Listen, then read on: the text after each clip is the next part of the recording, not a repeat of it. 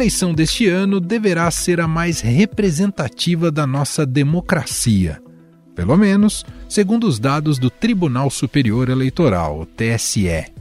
Esta é a primeira eleição geral em que há mais negros se candidatando do que brancos. 49,6% do total de concorrentes se autodeclararam pretos ou pardos e 48,8% brancos. Das 27.667 candidaturas registradas, 13.732 são de pessoas negras, 558 a mais do que há quatro anos. Na atual legislatura, são 124 deputados e deputadas, entre 513. No Senado, 13 dos 81 senadores.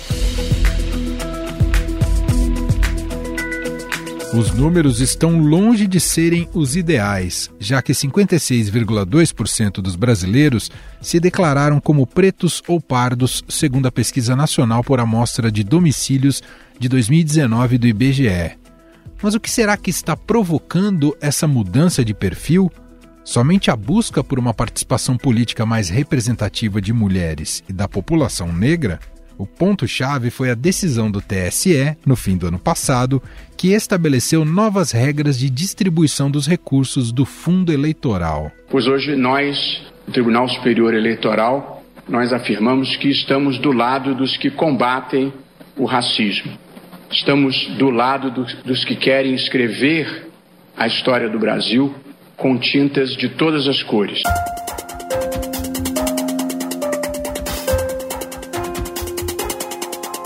Agora, as legendas precisam distribuir o dinheiro do fundo para financiamento de campanha e o tempo de TV para propaganda de forma proporcional para candidatos negros e brancos. Se uma legenda tem 50% dos postulantes que se identificam dessa forma, por exemplo, metade dos recursos deve ser direcionada a essas candidaturas. Além disso, a partir deste ano, os votos dados a candidatas mulheres ou a candidatos negros para a Câmara dos Deputados serão contados em dobro na definição dos valores do fundo partidário e do fundo eleitoral distribuído aos partidos políticos não significa que um voto vai valer por dois na apuração do resultado das urnas, mas terá o efeito dobrado no cálculo dos recursos. A medida será válida até 2030. Se um partido tem 20% de candidatos negros, esse grupo tem direito à mesma proporção de recursos do fundo. O TSE ainda decidiu que a regra também vale para o tempo de propaganda eleitoral. Só que na prática nem tudo vem ocorrendo da forma como deveria. Estadão apurou que um grupo de 33 deputados candidatos à reeleição mudou de cor ao disputar a eleição deste ano. Em 2018, eles se declararam brancos e em 2022 se apresentaram à Justiça Eleitoral como pardos. O motivo acontece no momento em que os partidos têm sido pressionados a ampliar a representatividade de negros na disputa Segundo especialistas ouvidos pelo Estadão, a mudança na declaração pode significar uma autoaceitação do candidato ou mesmo uma estratégia que busca meramente a obtenção de mais recursos. A fraude, neste caso, pode levar à cassação do registro, mas o julgamento não é objetivo e deixa lacunas. Essa troca de cor não é novidade. É o caso do vice-presidente da República, o general Hamilton Mourão, que na eleição de 2018 se declarou indígena e neste ano se declarou branco. Após a polêmica, o vice-presidente foi às redes justificar que a mudança nos dados foi um erro de preenchimento. Durante o mandato, Mourão deu algumas declarações polêmicas sobre o tema. Em outubro de 2018, por exemplo, ao apresentar o neto para jornalistas, Mourão disse: Meu neto é um cara bonito, viu ali? Branqueamento da raça. As questões identitárias devem também ser parte do debate político e das campanhas eleitorais. De um lado, o presidente da República, Jair Bolsonaro, que sempre desdenhou o assunto, inclusive com um discurso muitas vezes carregado de preconceito. Olha o criador de barata aqui. Vai dar processo, hein, presidente? Vai dar processo. Você não pode. Eu já tive piolho, cara. Ah, quem, quem nunca teve Já tive berne, sabia? Então, assim, só pra frisar que o presidente ele tem essa intimidade pra brincar e dizer que eu não sou um negro vitimista. Do outro lado, os candidatos que devem trazer a pauta ao centro das campanhas, como o ex-presidente Lula, que recebe importante apoio dos movimentos sociais. Não ao racismo. O racismo é uma doença, sabe, que, que, que tomou conta do fascismo que governa o nosso querido Brasil. E também de candidatos do centro, que buscam angariar o maior número de eleitores possíveis. Eu acredito hoje que o racismo funda o sistema e a sua perversão. As grandes corporações brasileiras, 500 maiores empresas, quando você vai olhar, 5% apenas dos membros do conselho de administração das 500 maiores empresas são negros. O assunto também pode chegar ao âmbito jurídico. Em sua primeira sessão à frente do Tribunal Superior Eleitoral, o ministro Alexandre de Moraes afirmou que a Justiça Eleitoral não vai permitir candidaturas laranjas. Este fato já aconteceu nas últimas eleições, com falsas candidaturas de mulheres para driblar a cota mínima de gênero. Moraes afirmou que o partido que fizer isso terá prejuízo muito grande. Candidaturas laranjas serão é, declaradas irregulares, nulas, é, com a nulidade da chapa inteira, ou seja, é, o, o prejuízo é, para o partido é, que incentivar candidaturas laranjas será muito grande. De que maneira a pauta identitária se coloca nessas eleições? O aumento de candidatos pretos e pardos significa necessariamente uma transformação de um ambiente político majoritariamente branco e masculino? Sobre esses temas, nós vamos conversar com a professora da Universidade Federal do Recôncavo Baiano e pesquisadora nos temas das desigualdades de gênero, raça, classe e feminismo negro, Ângela Figueiredo. Olá, professora, seja muito bem-vinda. Obrigado por ter aceito aqui o nosso convite. Muito obrigada, Manuel. É um prazer estar aqui conversando com você. Obrigado, professora. A reportagem recente do Estadão mostrou que um grupo de 33 parlamentares mudaram de cor entre a última eleição e essa. Antes eles se declaravam brancos e agora esse grupo, né, agora se declaram pardos. Uma das suspeitas é de que a motivação seja financeira, já que o voto em candidatos pretos ou pardos na nova regra eleitoral, vai contar em dobro para a distribuição de verba do fundo partidário e do fundo eleitoral. Eu queria começar a nossa conversa te ouvindo sobre isso, se existe um caminho ideal para lidar com uma situação como essa que a gente observa nesse caso. Como separar o que é um respeito à autoaceitação, à autodeclaração de uma fraude, professora? Bom, eu essa pergunta é muito bem-vinda, é, desde que eu assisti os noticiários, é, celebrando, de certa forma, o aumento de candidaturas negras, inclusive é, se tornando ligeiramente superior às candidaturas brancas, né?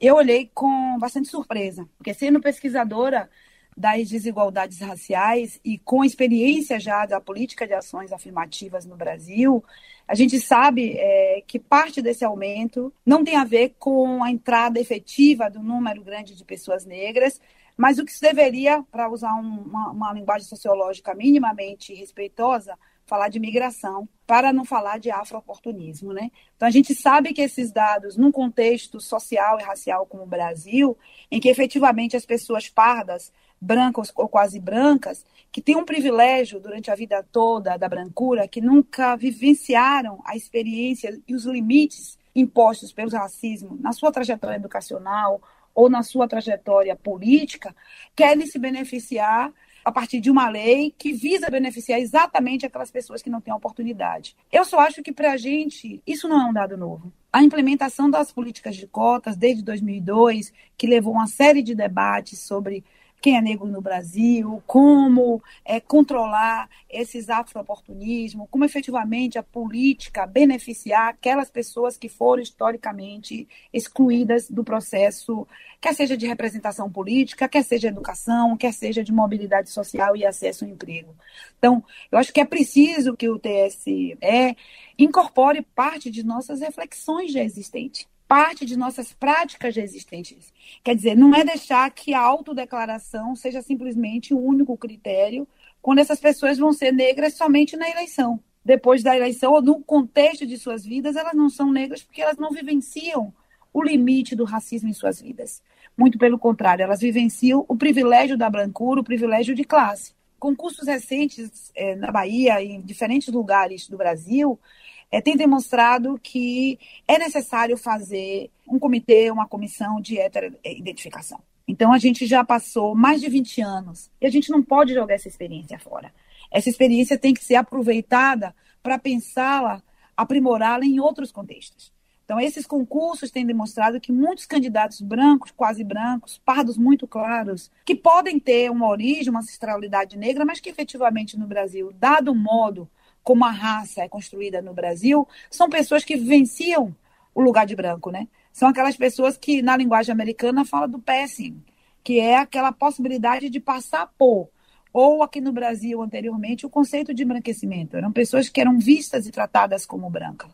Então, acho que nossa experiência acumulada dentro da universidade, com pesquisas, com iniciativas, e, e, os comitês e as bancas de heteroidentificação têm identificado estratégias que vão desde trançamento de cabelo, bronzeamento artificial, todas as coisas possíveis parece que tem como passar por negro naquele momento. Então, eu acho que é impossível que para a próxima eleição não se tenha uma iniciativa como essa, da criação de um comitê de heteroidentificação, porque só assim saberemos efetivamente se esses números revelam o crescimento do número de candidatos negros ou se revela simplesmente uma migração. Até porque você pega esses números detalhados, a gente percebe, professora, que a maior parte desses candidatos, né, que há o maior número de representantes pretos se vincula muito à Câmara Federal, para deputado federal e deputado estadual.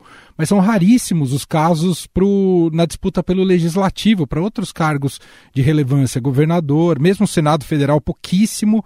E presidente, a gente está vendo aí que acho que não tem nenhum representante senão a Vera do PSTU, não é isso? É isso. Então, como como é que a gente pode transformar esse modelo de representação política que parte da sociedade está fora, né? Eu me inspiro muito no conceito de Aníbal Quijano, de colonialidade do poder, né? Aníbal Quijano diz como as independências latino-americanas foram independências sem descolonização. Então, mantivemos a ordem hierárquica da colonização. Então, isso quer dizer que há um lugar simbólico aí representado por essa por esse macho branco hétero como uma figura que representa a nação. Como podemos diluir, minimizar, reconstruir novas formas de participação política em que nossa cara, né?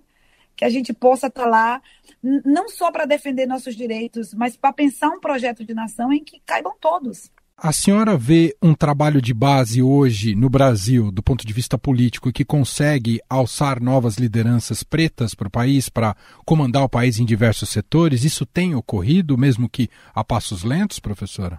Sim, eu vejo. Eu vejo os movimentos negros, os movimentos, sobretudo os movimentos de mulheres negras, têm apostado tanto na juventude, né, em reconstruir, renovar novas lideranças, mas também as mulheres trans. Eu acho que tem um movimento aí, inclusive quando você pensa na representação política, que ainda hoje é dada muito no indivíduo.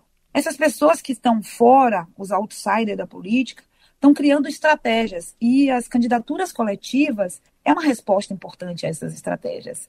Inclusive na reconfiguração de uma ideia de que o voto é para o indivíduo. Aqui está dizendo, não, o voto é para essa coletividade. Então, a gente está transformando da base a nossa concepção de comunidade, de coletividade, mesmo quando se refere à representação política. Isso é inovação do Brasil. E eu vejo isso com muito bons olhos, porque se nós, individualmente, é, não alçamos, digamos, esses cargos, coletivamente a gente vai, né? E, e é uma expressão de uma experiência cotidiana da massa, que a gente só vive com salário mínimo porque vive sendo ajudado, vive porque a comunidade colabora, vive porque a comunidade toma conta.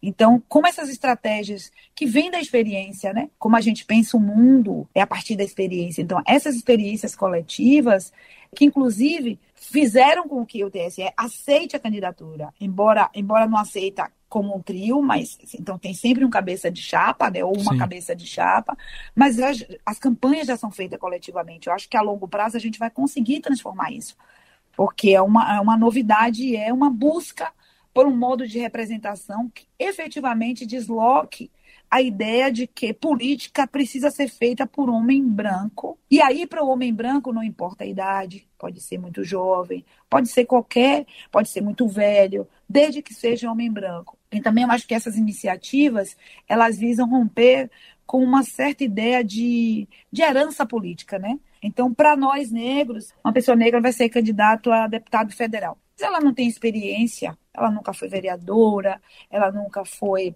é, deputada estadual, mas para uma pessoa branca ninguém pergunta isso, sobretudo para o homem branco. Então, um homem branco tem um capital é, social e simbólico tão acumulado que ele pode ser candidato pela primeira vez a governador do estado. Então, precisamos transformar essas representações.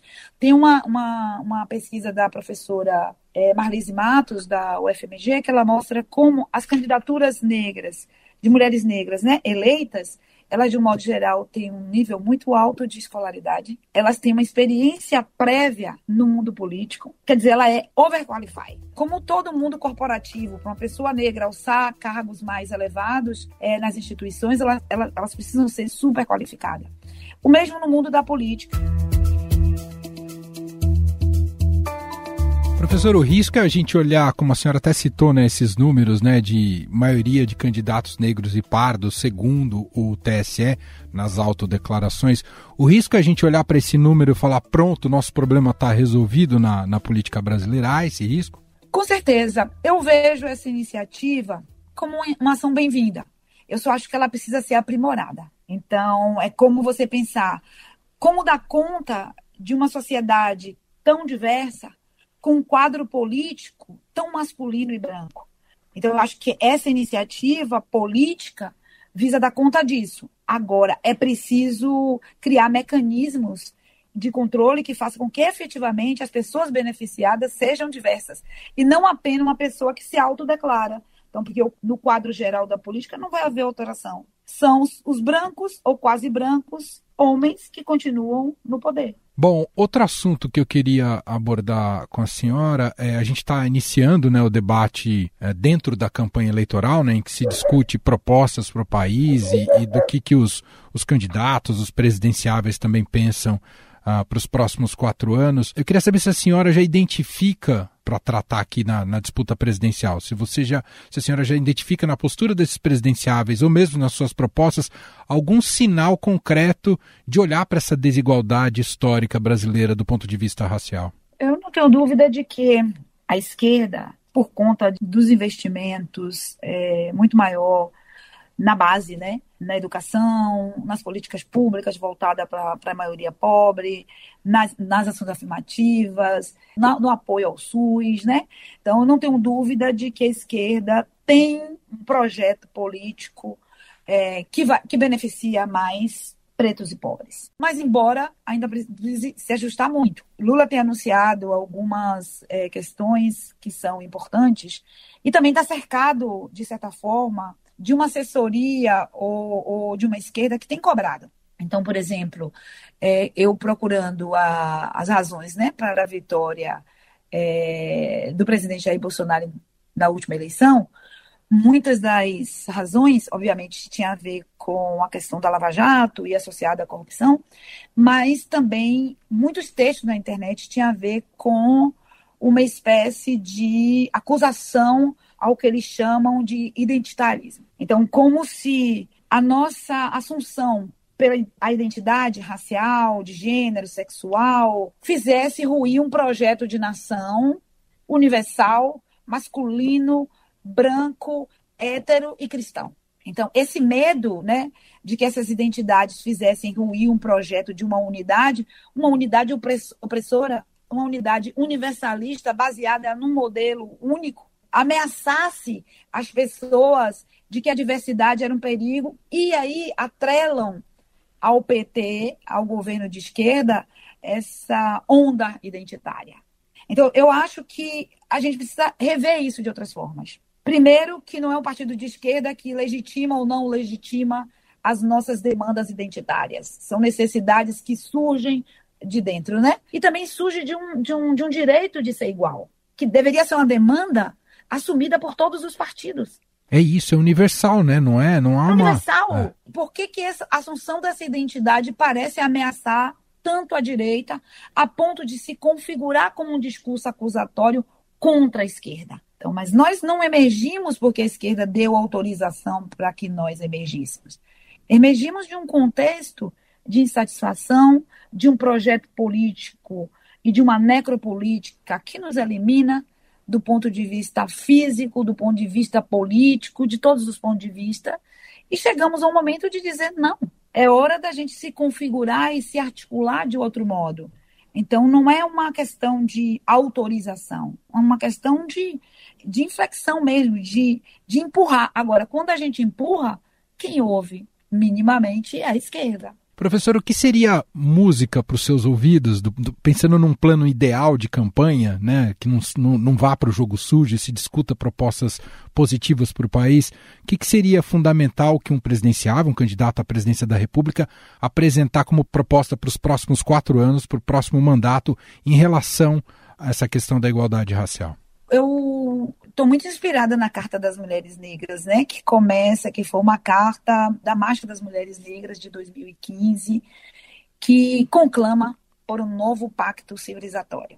Então, eu acho que o dia 1 tem que ser é, estabelecido um novo pacto civilizatório, que tem a ver com vários âmbitos, é, que tem a ver com, com a violência, e a necropolítica, tem a ver com a educação, tem a ver com a geração de emprego, tem a ver com o respeito às identidades, tem a ver com relação ao racismo religioso, tem a ver com racismo obstétrico e o racismo na saúde. Então, é um novo pacto civilizatório no sentido de considerar todos nós como cidadãos de primeira classe. Então, é preciso restabelecer uma ordem e eu acho que aí é, nenhum candidato tem um plano pronto, mas é preciso desenvolver uma escuta e um diálogo. Quer dizer, primeiro é preciso anunciar uma carta de princípio de que eu quero, eu tenho interesse, eu não tenho interesse só num jogo político para ganhar voto. E aí vamos ouvir aquelas pessoas que têm alguns projetos, inclusive projetos já em curso, que são projetos micro, porque os movimentos sociais fazem isso com pouco recurso. As universidades fazem isso com recurso zero. Quem está trabalhando na área de saúde, muitas pessoas estão fazendo iniciativas muito importantes, mas sem recurso. Então, acho que o primeiro pacto seria ouvir essas experiências, porque eu também não tenho resposta para tudo, mas eu acho que a necessidade de repactuar, construir um novo pacto civilizatório mesmo, acho que é o primeiro pacto. Dia 1 de janeiro, sentar e dizer a gente vai ter que arrumar a casa. A gente vai ter que ouvir quem está trabalhando e considerar essas vozes como vozes que vêm da experiência. Professor, às vezes existe uma certa justificativa que eu queria ouvir a sua, a sua resposta, seu comentário. Muita gente pode vir a fazer a seguinte conclusão. Ah, tem mais, supostamente mais candidatos negros. Por que, que os negros não votam nos negros? Porque se olha para o Congresso e a maioria é branca. Por que, que essa conclusão é falha, professora? Eu sou de uma é, cidade, Emanuel, eu sou de Salvador, e que historicamente todo mundo que chega, é uma cidade de maioria negra, né? Nós Sim. somos 82%. É, todo mundo que chegava aqui, a primeira pergunta era: por que, que uma cidade de maioria negra não tem um prefeito negro? E muitas das respostas é, fáceis era colocar a responsabilidade no eleitor. Então, criando essa falsa ideia de que preto não volta em preto, mulher não volta em mulher. Quando você faz um giro para olhar a estrutura é, social e a estrutura dos partidos, você vai ver que as candidaturas negras elas têm investimentos muito baixos. Então, é preciso deslocar a resposta, melhor dizendo, que é atribuída ao eleitor e fazer a pergunta aos partidos. Vai promover a reflexão e o entendimento de que não é porque preto não vota em preto, é porque os poucos candidatos negros que têm, eles têm um baixíssimo investimento dos partidos em suas candidaturas. Por outro lado, você tem uma sociedade racista, em que as representações sobre nós negros construídas nos tira desse lugar de espaço de comando. Então, são representações consolidadas sobre o universo social brasileiro em que as mulheres negras as mulheres indígenas, os homens negros, estão completamente em posições subalternizadas. Então, se você considera que essas pessoas subalternizadas não teriam a habilidade, a competência, o discurso, ou seja, desde o que você quiser chamar de vocação para um mundo que historicamente e colonialmente foi construído a partir da presença na política de homens brancos. Então, para diluir, para transformar essas imagens de controle, é preciso que tenha uma consciência política, eu acho que ir além das cotas é, do número de candidatas. Tem que ter cotas para eleitas. 30% de pessoas negras, 30% de mulheres, porque não é só a candidatura, porque a gente já sabe dos fenômenos das candidaturas laranjas, que tanto caracterizou as candidaturas femininas com as mulheres esposas dos, dos prefeitos, esposas dos candidatos sendo candidatas. Isso é um, isso não leva a lugar nenhum. Esse, mecan... esse modo, esse modelo não funciona. Então a gente vai ter que ter cotas na eleição, para que a gente tenha efetivamente uma diversidade. Muito bom. Nós ouvimos por aqui Ângela Figueiredo, professora da Universidade Federal do Recôncavo Baiano, pesquisadora nos temas das desigualdades de gênero, raça, classe e feminismo negro, membro do coletivo Ângela Davis e do Fórum Nacional Marielle, gentilmente aqui atendendo a nossa reportagem. Muito obrigado pelo papo, pela entrevista, viu, professora? Muito obrigada, Manuel. É um prazer estar aqui com você. Estadão Notícias. Este foi o Estadão Notícias de hoje, segunda-feira, 22 de agosto de 2022. A apresentação foi minha, Emanuel Bonfim. Na produção, edição e roteiro, Gustavo Lopes, Jefferson Perleberg e Gabriela Forte. A montagem é de Moacir Biasi. Escreva para gente no e-mail podcast@estadão.com. Um abraço para você e até mais.